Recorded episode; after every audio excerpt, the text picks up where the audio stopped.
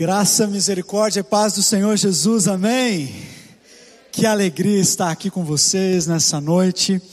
Uma alegria que eu poderia tentar explicar para você, meu irmão, mas eu acho que eu não ia conseguir explicar e você não ia conseguir entender, porque é uma alegria muito profunda. Eu estou muito feliz, muito emocionado de poder falar aqui, falar ao seu coração. E não é só porque essa igreja é uma igreja parceira da minha igreja Primeira Batista de Campo Grande. Eu também sou da Primeira Batista. Mas não é por isso. Não é só porque o meu pai, pastor Gilson, é muito amigo do pastor Pascoal, foram amigos de adolescência. E também não é porque o Michel é um grande amigo meu, pregou no meu culto de ordenação. Que alegria. Não. É porque esta igreja tem um impacto na minha história, teve um impacto na minha história. E isso nem o pastor Pascoal sabe, nem o pastor Michel sabe. Eu disse que eu ia contar aqui hoje. Mas foi aqui nessa igreja, sentado mais ou menos naqueles lugares ali, que em 2003 o Senhor me chamou para o ministério. Nós havia um evento da Juventude Batista acontecendo aqui chamado Despertar, em 2003. E se eu não me engano, era o primeiro evento em que essa nave estava sendo aberta. Eu me lembro que ainda estava no contrapiso, as cadeiras tinham sido colocadas, mas eram cadeiras, é, é, é, aquelas cadeiras brancas de plástico, não eram as cadeiras ainda, essas cadeiras que tem hoje. E aqui estava cheio de jovens, eu estava ali. Quando uma missionária subiu aqui para falar, missionária Nauzira, da Junta de Missões Mundiais. E ali ela disse: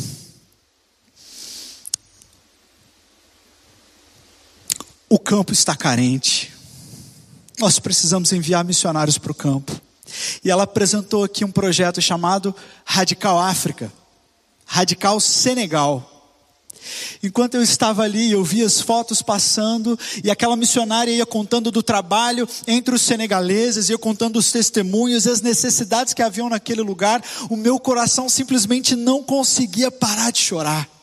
Eu comecei a entrar num pranto e o Senhor começou a falar comigo e eu falei: eu preciso fazer alguma coisa, eu preciso sair daqui. Eu me levantei antes de terminar a palavra e eu fui ali naquela, naquela parte exterior à nave, onde havia várias banquinhas, várias vários estandes dos ministérios que estavam se apresentando aqui naquela conferência. Aí eu fui direto no estande da Junta de Missões Mundiais e eu falei assim: eu quero um formulário porque eu quero ir para o Radical Senegal. E eu voltei para Campo Grande, meus irmãos, em chamas por Jesus. Eu me lembro que eu estava ainda no meu período de faculdade. Eu era um acadêmico de fisioterapia e eu cheguei a ponto de falar assim: eu quero largar tudo, eu quero ir para o campo missionário amanhã. Porque é isso que acontece com a gente quando o Senhor nos encontra e o Espírito do Senhor fala conosco. Nós que somos discípulos de Jesus, somos colocados em movimento. Veja bem, o Senhor, o Senhor Jesus não nos chama para que nos coloquemos diante dele, fiquemos estáticos, mas ele nos chama para estar com ele no caminho. Vinde após mim. Porque Jesus está em movimento, Jesus está alcançando as nações, Ele nos chama como discípulos e discípulas dele a imitarmos o seu ministério e também nos colocarmos em movimento. E foi isso que aconteceu comigo aqui naquele dia, no ano de 2003. O Senhor me colocou em movimento. E aquilo que Ele começou nesse dia, Ele cumpriu. Anos mais tarde, depois de eu ter me formado na faculdade, o Senhor me deu a bênção e a graça de ser enviado ao Nepal como missionário uma nação que estava no meu coração também há muitos anos. E ali, meus irmãos, eu pude pregar o Evangelho, nós plantamos igrejas, vimos milagres acontecerem. Mas quando eu estava refletindo e orando sobre essa noite, o Senhor me fez lembrar que foi aqui que tudo começou. E porque foi aqui que tudo começou, eu sei que aquilo que Deus fez comigo naquela noite, o Senhor pode fazer com você hoje. Deus quer te colocar em movimento, amém? Deus quer acender no seu coração uma paixão pela verdade, uma paixão pelo Evangelho, uma paixão pela glória do Senhor, uma paixão que nada nesse mundo poderá suplantar ou roubar. É isso que o Senhor deseja fazer conosco, seus discípulos. Ele deseja nos colocar em movimento. Ser apaixonados pela verdade é seguir a verdade em amor, seguir a verdade em amor. Porque o nosso Deus está em movimento nós também estamos em movimento. E nessa noite, eu gostaria de falar com você, convidar você a abrir a sua Bíblia no Evangelho de Lucas, capítulo 5, no versículo 12. Nós daqui a pouquinho vamos ler este texto, mas você já pode deixá-lo aberto aí. Lucas, do versículo 12 ao versículo 15. Eu quero falar com você nessa noite sobre o poder sobrenatural da compaixão. O poder sobrenatural da compaixão. Veja que uma igreja que ama a palavra do Senhor é uma igreja que continua o ministério de Jesus, e o ministério de Jesus é um ministério de compaixão. Todas as vezes que o Novo Testamento cita essa palavra compaixão, relacionando-a com Jesus, logo em seguida acontece algo extraordinário. Várias vezes essa palavra é citada em outros contextos, mas sempre que Jesus está ali no meio e Jesus se enche de compaixão, logo em seguida um milagre acontece. Porque a compaixão tem um poder sobrenatural. Nós vemos isso quando Jesus se encontra com seus discípulos após eles receberem aquela missão e andarem pelas cidades pregando o evangelho do reino, curando os enfermos e libertando os cativos, Jesus se encontra novamente com eles para um tempo a sós. E ao chegarem numa das margens do mar da Galileia, ele percebe uma multidão que estava os esperando. E então diz que Jesus, olhando para aquelas pessoas, se encheu de compaixão, porque viu que elas eram como ovelhas que não têm pastor. E logo em seguida o que aconteceu? A multiplicação dos pães e dos peixes. Outra vez que nós vemos Jesus se enchendo de compaixão foi quando ele, saindo de Cafarnaum, caminha até a cidade de Naim. E antes de entrar em Naim, aquele pelotão da vida, a multidão de discípulos de Jesus se encontra com o cortejo da morte. Um garoto havia morrido e estava saindo para ser sepultado o filho único de uma viúva.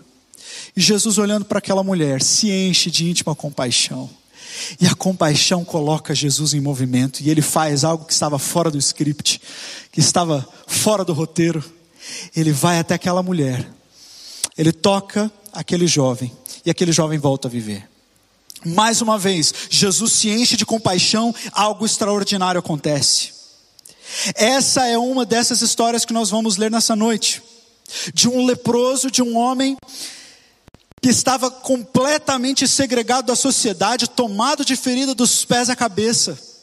Mas quando ele, ele fica sabendo que Jesus está passando ali, ali por aquele lugar, ele, num desespero pela vida contra todas as regras sociais e religiosas, ele corre em direção a Jesus e se dobra aos pés de Jesus. E o texto diz que o Senhor Jesus se enche de íntima compaixão.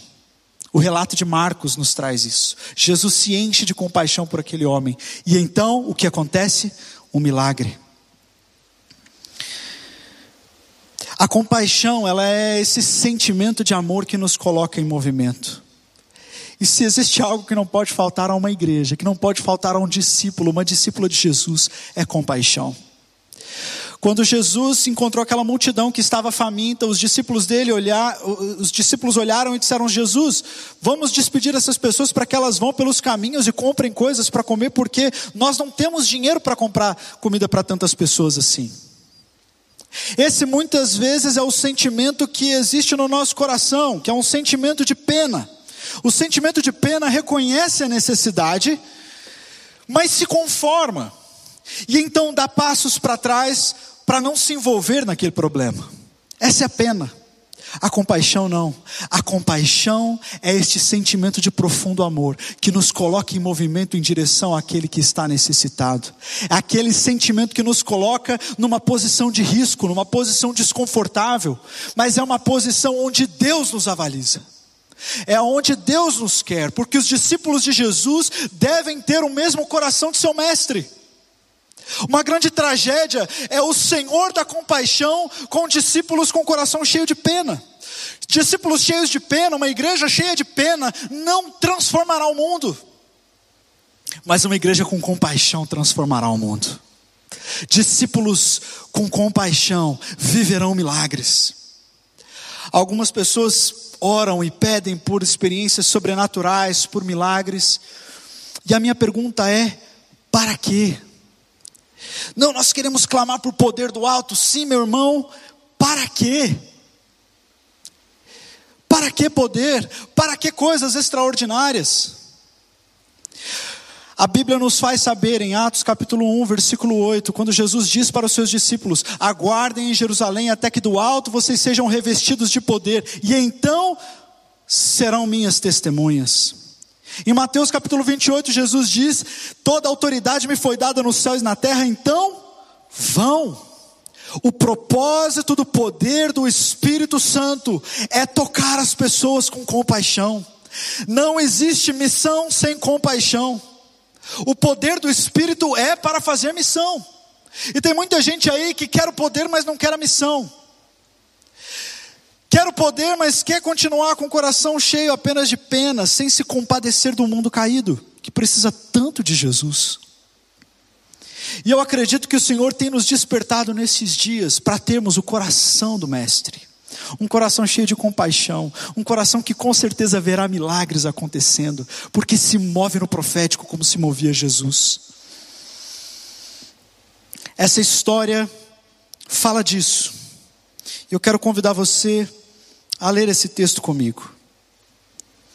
Lucas capítulo 5, versículos 12 ao versículo 15. Estando Jesus numa das cidades, Passou um homem coberto de lepra. Quando viu a Jesus, ele prostrou-se com o rosto em terra e rogou-lhe: Se quiseres, podes purificar-me. Jesus estendeu a mão e tocou nele, dizendo: Quero, seja purificado. E então imediatamente a lepra o deixou. Então Jesus lhe ordenou: Não conte isso a ninguém mas vá mostrar-se ao sacerdote e ofereça pela sua purificação os sacrifícios que Moisés ordenou, para que sirva de testemunho. Todavia, as notícias a respeito dele se espalhavam ainda mais, de forma que multidões vinham para ouvi-lo e, para serem curadas da sua doença. Essa é a história. Esta é a narrativa. Um homem tomado de lepra, que vivia do lado de fora da cidade, sabe que Jesus está passando e corre ao encontro de Jesus. Então, Jesus, vendo aquele homem, se enche de compaixão, estende a sua mão e o toca, e ele é completamente restabelecido. Eu quero ver com você alguns resultados deste toque de Jesus sobre a vida deste homem. Para que não somente nós sejamos inspirados de que o Senhor nos toca com este mesmo toque, e Ele deseja a nossa restauração, Ele deseja a nossa cura completa, mas não apenas isso, ele nos deseja usar com este mesmo toque, oferecendo compaixão e salvação e restauração ao mundo. Amém? Quantos aqui estão me entendendo? Amém? Quando nós falamos em lepra, eu não sei qual é a imagem que vem à sua mente. Se você já conheceu alguém, hoje nós não chamamos mais de lepra, chamamos de hanseníase. É uma doença que afeta milhares de pessoas no Brasil a cada ano, cerca de 30 mil novos casos de Hanseníase são diagnosticados no Brasil. O Brasil é o segundo maior país com casos de Hanseníase, só atrás da Índia. E essa doença é uma doença que ataca os nervos periféricos da pessoa. E ela vai destruindo esses nervos e a pessoa vai perdendo então a sua força muscular, ela perde também a sua sensibilidade e ela vai perdendo as características da pele, as características de vício, hidratação. E o que acontece é que aos poucos as, os músculos vão se atrofiando e as mãos e os pés se tornam em posição de garra. A pessoa perde movimentos, perde sensibilidade, com isso ela se machuca sem sentir. E a pele, perdendo o seu vício, perdendo a sua hidratação, ela vai se rachando e vai fazendo feridas ainda maiores que a pessoa também não sente. É uma doença que, infelizmente, nas suas formas mais graves, desfiguram o ser humano. E na Bíblia nós vemos a ocorrência da lepra muitas vezes. É claro também que nós precisamos saber que nem toda doença chamada de lepra na Bíblia é a hanseníase que nós conhecemos. Na verdade, na Bíblia, toda doença de pele que fizesse vermelhidões, que fizesse fissuras, que produzisse pus, que fizesse machucados abertos, era diagnosticada como lepra. E o que acontecia com uma pessoa quando ela era acometida por uma doença dessa, é que ela tinha que ser levada ao sacerdote. E o sacerdote, quase que como um fiscal de saúde, avaliava aquela mancha e então dizia: Olha, isso é lepra, ou isso não é lepra. Mas nos casos graves, quando ele dizia isso é lepra, isso significava uma coisa: que aquela pessoa estava desgraçada. Ela tinha que abandonar tudo e viver do lado de fora da cidade, sujeita a perigos, sujeita a bandidos. E geralmente as cidades tinham leprosários, comunidades de doentes que ficavam ali perambulando em volta da cidade mendigando aqueles que passavam, pedindo ajuda. E era uma situação realmente terrível, meu irmão. Quero que você saiba. A Bíblia diz, quando você lê Levítico capítulo 13, Levítico capítulo 14, a Bíblia traz as prescrições para quando aconteciam essas coisas. E aquela pessoa que era diagnosticada com lepra, ela não podia cortar os seus cabelos. Se fosse um homem, não podia cortar a sua barba. Ela não podia cobrir as suas feridas, ela tinha que andar com as suas feridas expostas o tempo todo. E como roupa, essa pessoa tinha que se vestir de trapos, que simbolizam o arrependimento, a impureza, que simbolizam o luto.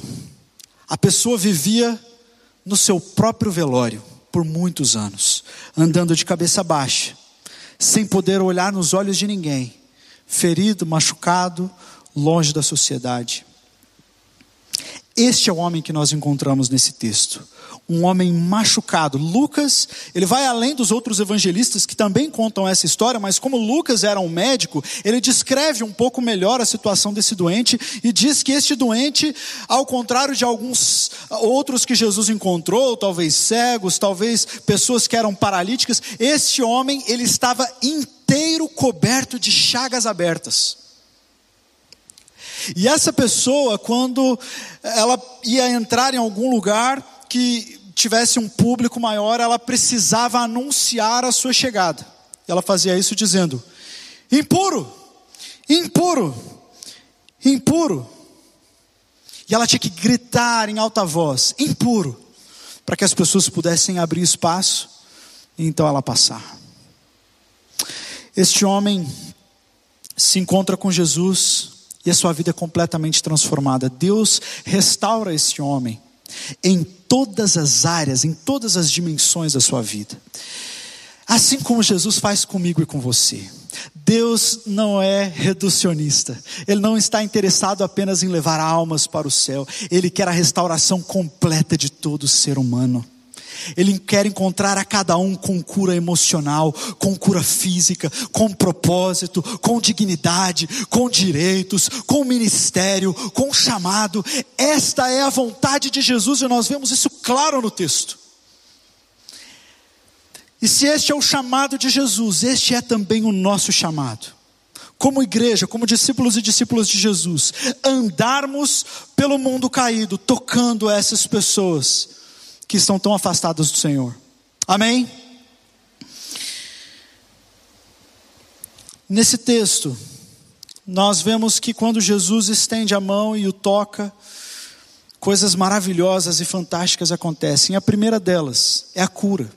Mas antes da cura física, uma outra cura acontece. Uma cura emocional. Imagine aquele homem que há tanto tempo não era tocado por ninguém, há tanto tempo estava do lado de fora da cidade, há tanto tempo como pária, como sujo, excluído. Ele vem até Jesus, E dessa vez ele não grita, impuro passando, impuro passando, não. Ele tinha uma chance, ele precisava ir para Jesus, porque ele sabia que em Jesus havia cura.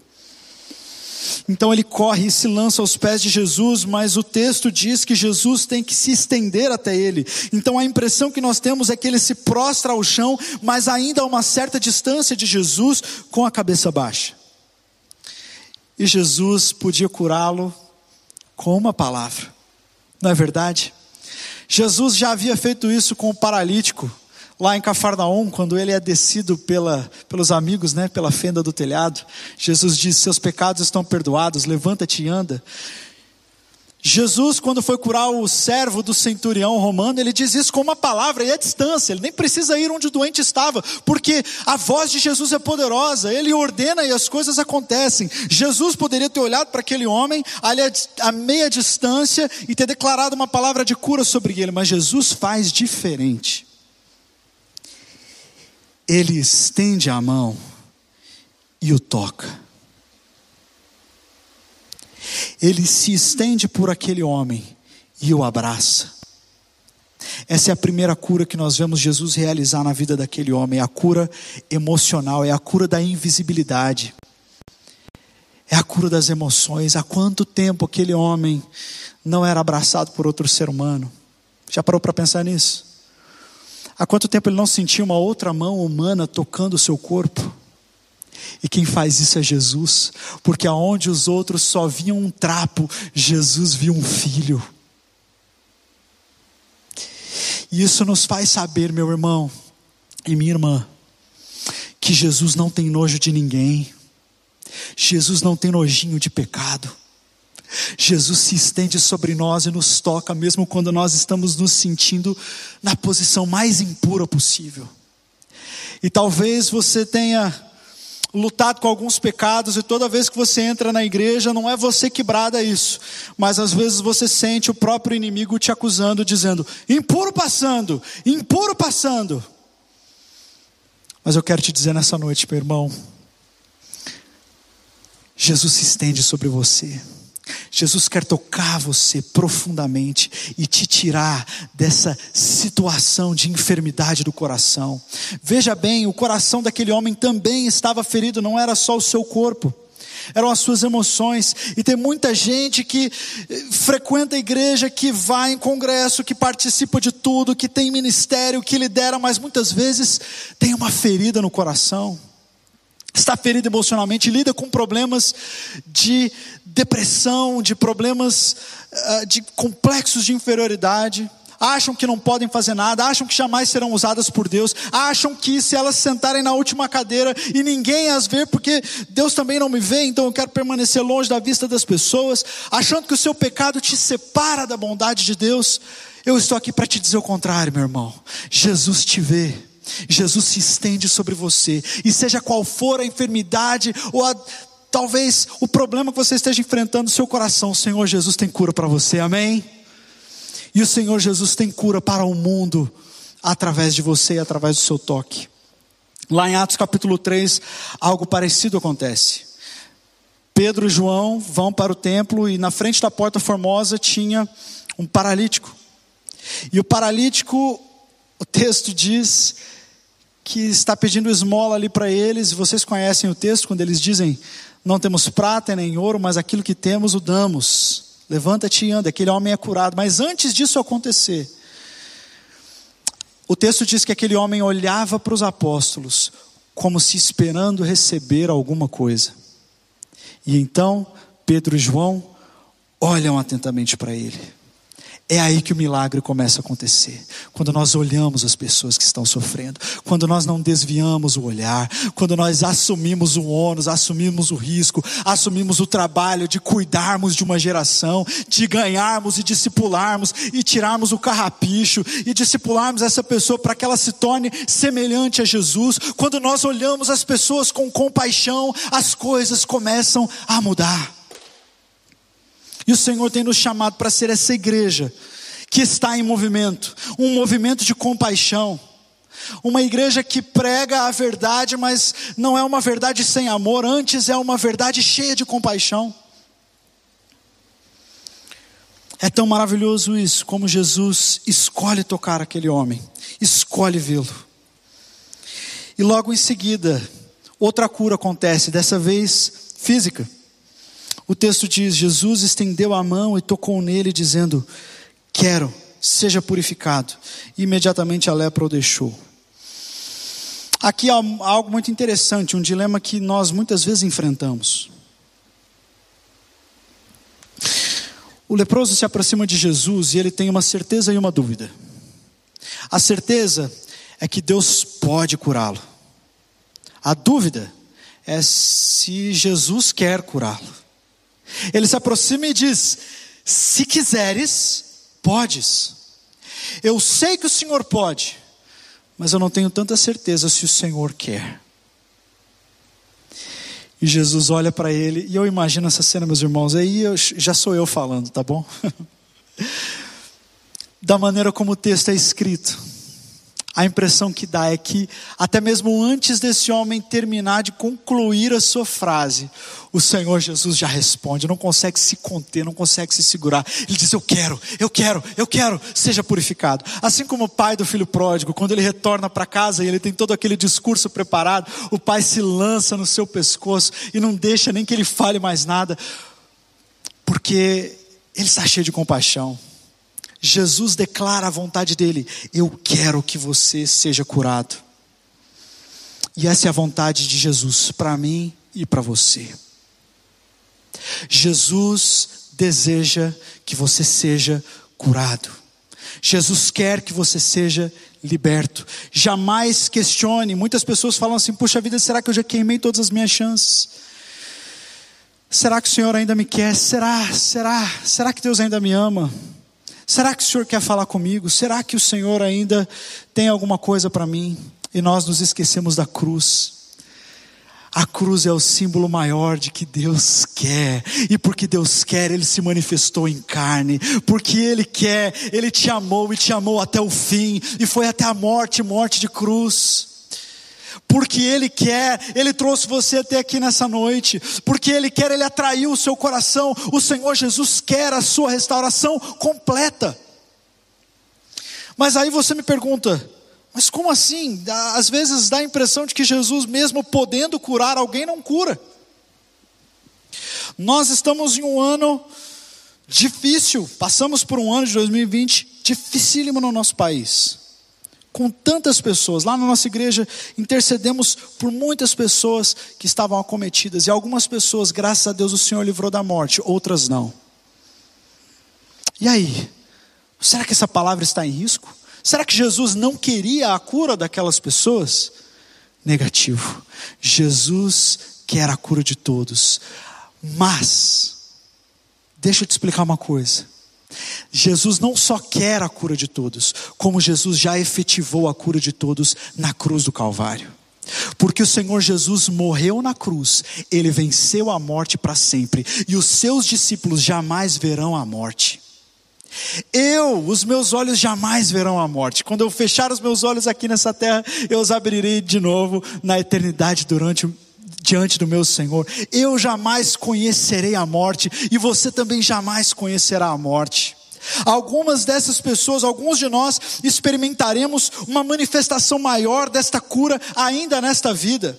Mas a verdade é que, mesmo aqueles que não experimentarem essa porção maior de cura nesta vida, ao soar da última trombeta, dada a ordem do Senhor, os mortos ressuscitarão, e nós que estivermos vivos o encontraremos nos ares e seremos arrebatados, e ali todos experimentaremos aquela cura que foi completa na cruz.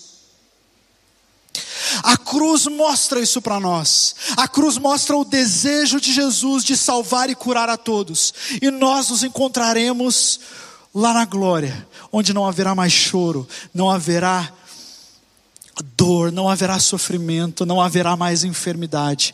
E aí nós poderemos dizer: é verdade, tragada foi a morte pela vitória. Onde está a morte, a sua vitória? Onde está a morte, o seu aguilhão? O Senhor me libertou completamente. Eu tenho vida e vida em abundância, não só aqui nessa terra, mas para a eternidade também. Esta é a mensagem que nós carregamos como igreja. E você acha que essa é uma mensagem que o mundo talvez precise ouvir, sim ou não? O mundo em desespero, o mundo ferido no coração e no corpo, o mundo que lida com a morte e com o sofrimento para o qual eles não têm resposta, eles precisam ouvir que na cruz de Jesus o Senhor Jesus venceu a morte, que ali no Gólgota a morte morreu, e que existe esperança de cura e de vida para todo aquele que se aproxima de Jesus. Essa é a mensagem que nós, como igreja, devemos pregar, meus irmãos. Não precisamos de outra coisa, senão a pregação pura do Evangelho, porque é ela que transforma. Jesus cura aquele homem completamente. Mas não é apenas isso. Há um outro resultado: purificação. Não apenas a cura, que foi tanto emocional como física, mas a purificação. Perceba que a lepra naquela época não era vista só como uma enfermidade, ela era também, funcionava como um reflexo ou um símbolo de uma condição espiritual mais profunda. Miriam, lá em Números capítulo 12, foi amaldiçoada por Deus com lepra. Então, quando uma pessoa era cometida por essa doença, ou diagnosticada com essa doença, uma dúvida se levantava: Senhor, o que eu fiz? Eu estou debaixo da maldição de Deus. Este era o estigma da lepra. Como fisioterapeuta, eu pude trabalhar num centro que é o hospital de referência para a América Latina no tratamento de hanseníase. E lá eu conheci um paciente chamado José Carlos. Eu conheci de perto o estigma. Ele estava há anos longe da família e ele se perguntava: por que Deus me amaldiçoou? A lepra trazia então esse estigma do pecado. E quando esse homem se aproxima de Jesus, olha só o que ele pede: Se quiseres, podes purificar-me. A escolha da palavra purificar-me aí é importante, porque não é se quiser podes curar-me, é purificar-me. Porque aquele leproso sabia que ele precisava mais do que cura física, ele precisava de perdão dos pecados, porque aquela lepra simbolizava isso também. Ele diz: Senhor, me purifica, me purifica. É interessante como que às vezes Jesus faz algumas perguntas para as pessoas que a gente acha que são perguntas retóricas, né? Jesus encontra um cego e o cego tem um pedido. E aí Jesus pergunta: O que queres que eu te faça? Poxa vida, Jesus, não está óbvio? Não é verdade? Você vê uma pessoa empurrando o carro na rua. Aí você para o carro para ajudar. Aí fala assim: O que, que você precisa que eu faça? Poxa, não está óbvio? Empurra o carro comigo. Mas Jesus perguntava essas coisas porque essas respostas não são tão óbvias assim. Os discípulos se encontraram com um homem que era paralítico, mas estava pedindo esmolas. Muitas vezes nós nos aproximamos de Jesus com vários pedidos que não são aqueles que nós mais precisamos. Muitas vezes nós estamos precisando de purificação e a gente chega aqui a gente pede: Senhor, eu quero um casamento, Senhor, abençoa minha família, a minha faculdade, Senhor, me dá um emprego, Senhor, me faz isso, faz aquilo, faz. E a gente é cheio de pedidos, quando na verdade muitas vezes o que nós estamos precisando é de purificação do nosso coração. Esse é o pedido mais importante: Senhor, me lava dos meus pecados, me faz santo como o Senhor. Quantas vezes eu estou carregando coisas que não te agradam no meu coração e quando eu me coloco diante da tua presença, eu peço sobre outras coisas, eu clamo por outras coisas. Aquele leproso não. Ele estava doente no corpo, mas a sua consciência estava clara. Ele tinha clareza de qual era a sua necessidade, ele precisava de purificação. É diferente dos, dos líderes religiosos que andavam com Jesus, porque o leproso, por fora, ele era a aparência da morte, mas por dentro havia clareza. Aqueles líderes religiosos não.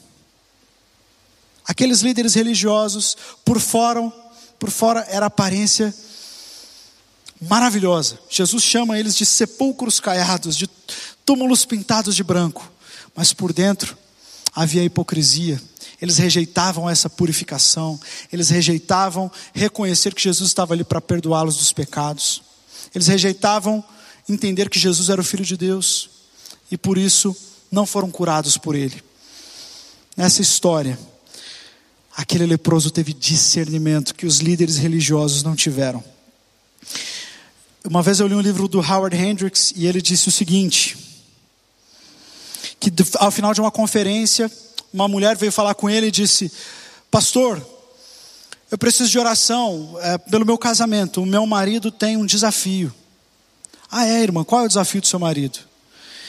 É, ele, nós, bom, ele não consegue manter uma relação comigo se ele não olhar pornografia antes. Ele, ele precisa de pornografia. Então, por isso, ele tem do lado da nossa cama uma pilha de materiais pornográficos que ele tem que consumir antes de a gente poder ter uma relação. Isso é difícil, pastor, ela continua dizendo, porque nós somos pastores.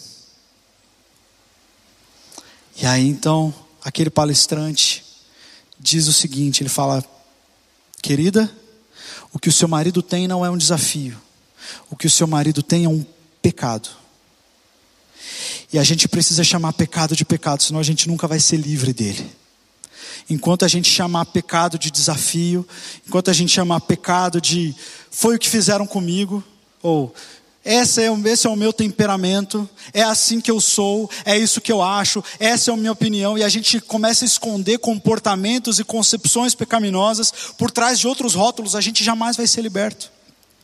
Nós precisamos chegar diante do Senhor Jesus e dizer: Senhor, eu preciso do Senhor, eu exponho as minhas chagas, eu exponho a minha necessidade, o meu pecado é esse, a minha mazela é essa, e eu não quero sair daqui dessa conferência sem fazer a oração principal ao Senhor Jesus: me purifica, me santifica, me enche do teu Espírito Santo.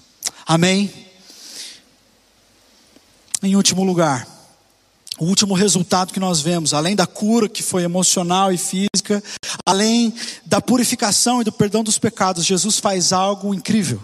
Jesus diz para aquele homem: Olha, você vai voltar para o sacerdote, você vai mostrar o seu corpo, para que ele diga que você foi purificado. Então você vai apresentar os sacrifícios que uma pessoa curada de lepra normalmente tem que apresentar pela lei. Ele tinha que apresentar um cordeiro ou um casal de pombinhos para ser sacrificado em gratidão ao Senhor pela cura. E Jesus tem que ordenar isto ao homem. Isso não é interessante? Por que, que Jesus tem que ordenar que o homem faça isso? Porque era muito comum, e tem um historiador chamado Flávio Josefo que diz que isso era muito comum. Pessoas que eram acometidas de doenças e que tinham que viver do lado de fora da cidade, muitas vezes, mesmo depois de curadas, escolhiam não voltar para o meio da cidade. Escolhiam viver naquelas comunidades de doentes. Por quê? Porque foi ali que eles foram cuidados. E as pessoas da cidade os rejeitaram, os colocaram para fora. Então havia muitas vezes um ressentimento no coração daquelas pessoas com aquele sacerdote, com aquelas pessoas que estavam lá dentro.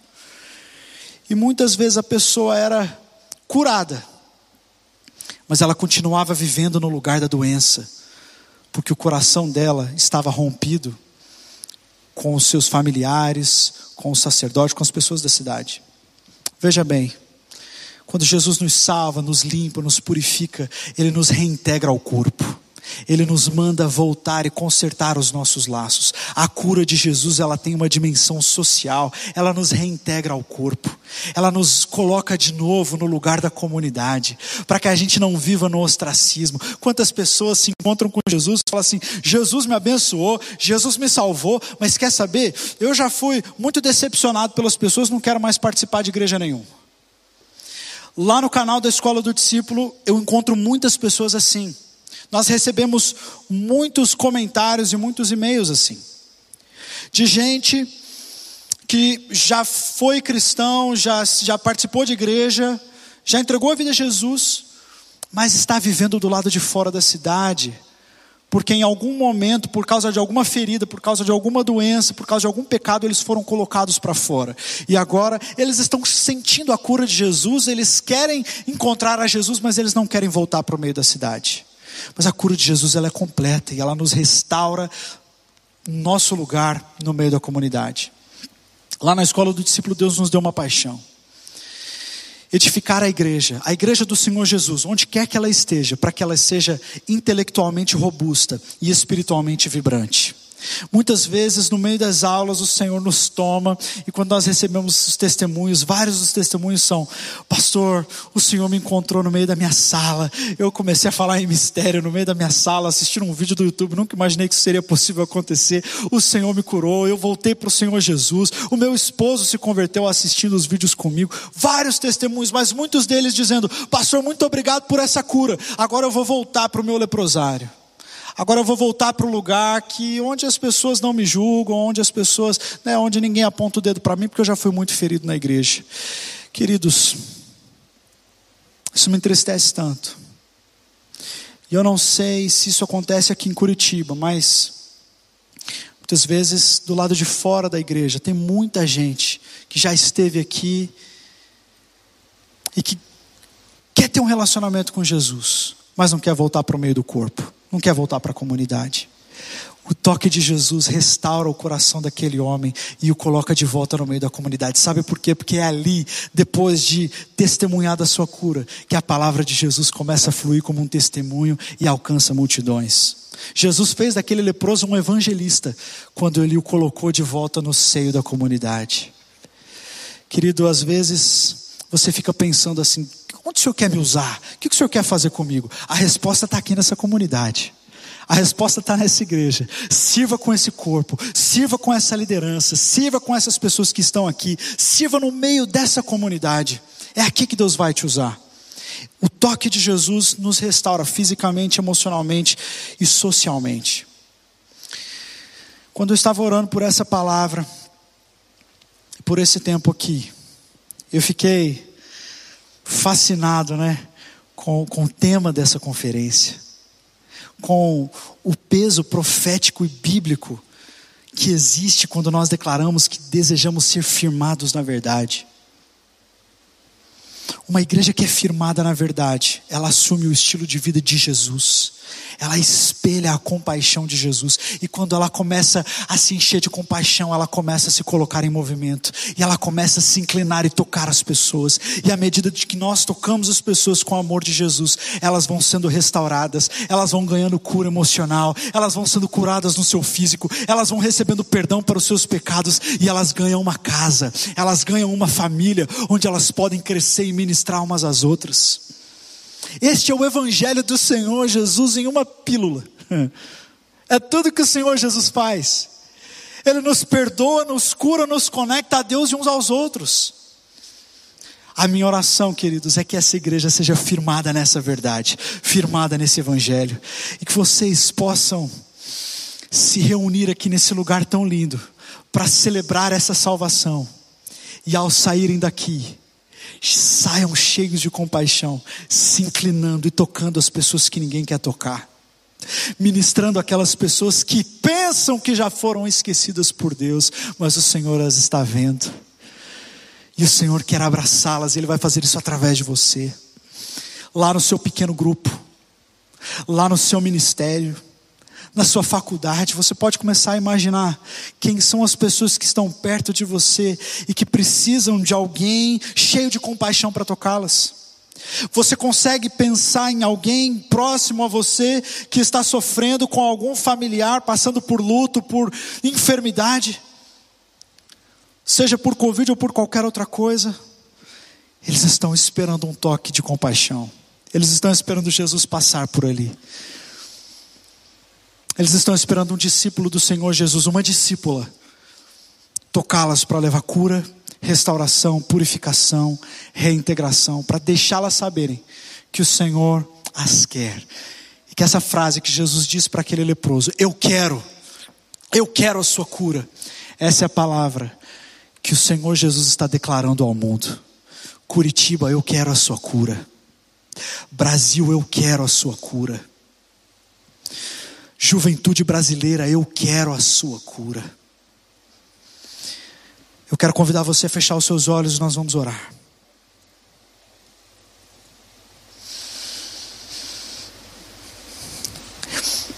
Eu quero que você coloque o seu coração diante do Senhor nesta noite. Se você tem algo que você deseja colocar diante do Senhor, talvez uma ferida no seu coração, uma ferida emocional, talvez até um pedido de uma enfermidade, você precisa que o Senhor o toque. Talvez o seu coração, de alguma forma, está sujo pelo pecado que talvez você tenha carregado ocultamente, sem confessá-lo. E aqui o Senhor, o Senhor Jesus, através do Espírito Santo, jogou luz no seu coração, dizendo: É isso que eu quero, eu quero a sua cura, eu quero perdoar você, eu quero libertar você disso. Você precisa dar nome a isso. Coloque seu coração diante do Senhor. Nós vamos orar. E o Senhor fará algo tremendo nessa noite. Não só na nossa vida, mas também nos preparando para que nós sejamos veículos da glória de Deus sobre essa cidade. Na cruz, tudo foi cancelado. O profeta Isaías diz para nós que ele, ele levou sobre si as nossas dores, ele levou sobre si as nossas transgressões. O castigo que nos traz a paz estava sobre ele, e pelas suas pisaduras nós fomos sarados. O Senhor Jesus quer a nossa cura. Alguns de nós experimentarão, no âmbito físico, esta cura ainda nesta vida. Outros não, mas isso, isso não é porque Jesus não o quer, ao contrário. Todos habitaremos com o Senhor Jesus em completa restauração. Se você tem duvidado da vontade, da bondade do Senhor, nessa noite eu quero declarar essa palavra sobre você. Não duvide, olhe para a cruz. Quando nós olhamos para a cruz, nós vemos o tamanho do amor, a distância percorrida dos céus até a terra, até a mansão dos mortos, e tudo isso por causa de compaixão, porque o Senhor nos vê, o Senhor nos toca, o Senhor nos restaura. Se você tem tido dúvidas sobre o amor de Deus sobre você, sobre a vontade de Deus sobre você, que a luz do Espírito Santo brilhe no seu coração e que você seja encontrado agora em nome de Jesus. Coloque-se de pé no seu lugar. Nós já estamos encerrando a palavra. Mas eu quero contar um testemunho. Um testemunho de quando eu estava pregando lá no Nepal. Era a minha primeira pregação. O Senhor estava cumprindo a palavra que Ele me deu quando eu estava aqui em 2003. E eu fui pregar pela primeira vez ali naquela nação. Nós passávamos o filme Jesus no idioma Nepali. E as pessoas assistiam, e depois então de assistirem o filme, nós pregávamos o Evangelho. E algumas pessoas se interessavam em saber mais, nós orávamos pelos enfermos, muitos milagres aconteciam. Mas naquela primeira vez que eu fui pregar o Evangelho, eu me lembro que antes de eu me colocar na frente das pessoas, era. Estávamos no meio do mato, estava tudo escuro, eu não conseguia ver ninguém. O pastor daquela região, próxima disse para mim: Olha, da última vez que nós viemos pregar aqui, nós fomos apedrejados, tá? Então se cuida, se cuida. Falei: Meu Deus, você que nem Estevão, vou pregar uma mensagem, é pão. Mas eu falei: Vou pregar. E eu preguei, meus irmãos, com toda paixão, sobre o amor e a compaixão de Jesus. No dia seguinte, nós saímos, estávamos em, outra, em outro vilarejo, e um jovem veio falar conosco. Ele falou assim: moço, quando vocês mostraram aquele filme, eu não entendi nada. Mas aí depois você começou a falar. Aí eu falei assim: ah, agora ele vai falar que ele entendeu, né? Aí ele falou: aí eu não entendi nada, menos ainda. Mas enquanto você falava, o meu coração começou a arder, começou a pegar fogo, e eu não entendi o porquê. E eu comecei a sentir que eu precisava ser perdoado, que eu tinha muitos pecados. Mas isso não faz sentido porque eu sou um bom hindu, eu faço os meus sacrifícios, eu vou ao templo todos os dias, eu não tenho pecados, mas enquanto você falava, algo diferente aconteceu no meu coração e eu estou aqui com o coração pegando fogo, dizendo: eu preciso ser perdoado, eu preciso que alguém me perdoe. O que, que eu estou sentindo? O Evangelho havia alcançado o coração daquele jovem aquele jovem foi tocado pelo Senhor e ele se viu na real condição em que estava. A coisa mais sobrenatural que pode acontecer, meus irmãos. O sinal mais lindo da presença de Jesus é quando alguém tem o coração queimando, dizendo: Eu preciso de Jesus. Meu coração está queimando, eu não sei o que, que é, mas eu preciso desse toque, eu preciso ser perdoado. Meu coração está doente, eu preciso do Senhor Jesus. E eu quero orar por você, meu irmão, para que você receba essa compaixão e que ela jamais abandone você. Que você seja movido por compaixão, por onde você andar, que os seus olhos sejam trocados e você olhe para as pessoas como Jesus, e você toque as pessoas como Jesus, e você declare a boa vontade de Jesus sobre elas, dizendo: O Senhor Jesus quer a sua cura, Ele ama você, Ele quer salvar você. Nós somos uma igreja firmada na verdade, e é nesta verdade que foi para isso que o Filho de Deus se revelou para destruir por completo as obras de Satanás. E este será o baluarte, a bandeira desta geração. Senhor Jesus, nós te agradecemos pela tua palavra. Te agradecemos por essa noite, por aquilo que o teu Espírito comunicou ao nosso coração. Te agradecemos, ó Pai, porque aqui se reúne centenas, se reúnem milhares de pessoas tomadas por essa compaixão, discípulos e discípulas de Jesus. E a nossa oração é para que eles sejam marcados por isso e que eles marquem outras pessoas, tocando essa cidade, transformando-a em nome de Jesus. Pai, se, se tem alguém aqui que ainda não se encontrou com Jesus, que ainda não teve um encontro pessoal e definitivo, alguém que está nos acompanhando, seja pela internet, alguém que precisa ser tocado, que talvez está caminhando em trevas, caminhando com pecados escondidos não confessados. Toca no coração dessa pessoa agora, em nome de Jesus, Senhor. Toca no coração dela, diga para ela, Senhor, que ela é amada, que o Senhor a quer, que o Senhor a traz de volta, que o Senhor, que o Senhor a quer aqui, no meio da comunidade, testemunhando da sua cura.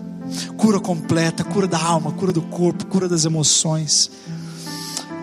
Senhor, essa é a nossa oração. Que nós tenhamos essa experiência que aquele homem teve ao se encontrar contigo. E que depois disso, façamos também o mesmo. Essa é a nossa oração, Senhor. Te agradecemos, te louvamos e te aplaudimos. Em nome do Senhor Jesus. Amém e amém. Glória a Deus, meu irmão. Que Deus abençoe você. Quero mais uma vez agradecer ao pastor Michel, ao pastor Lucas, a essa igreja tão amada, que marcou tanto a minha vida. E pedir que o Senhor abençoe você ainda nos dias restantes dessa conferência, nas palavras que ainda virão. Que o seu coração esteja disposto a ser tocado. Amém? Quantos aqui querem ser veículos de compaixão do Senhor Jesus? Diga, eu quero. Aleluia. Louvado seja o Senhor. Amém.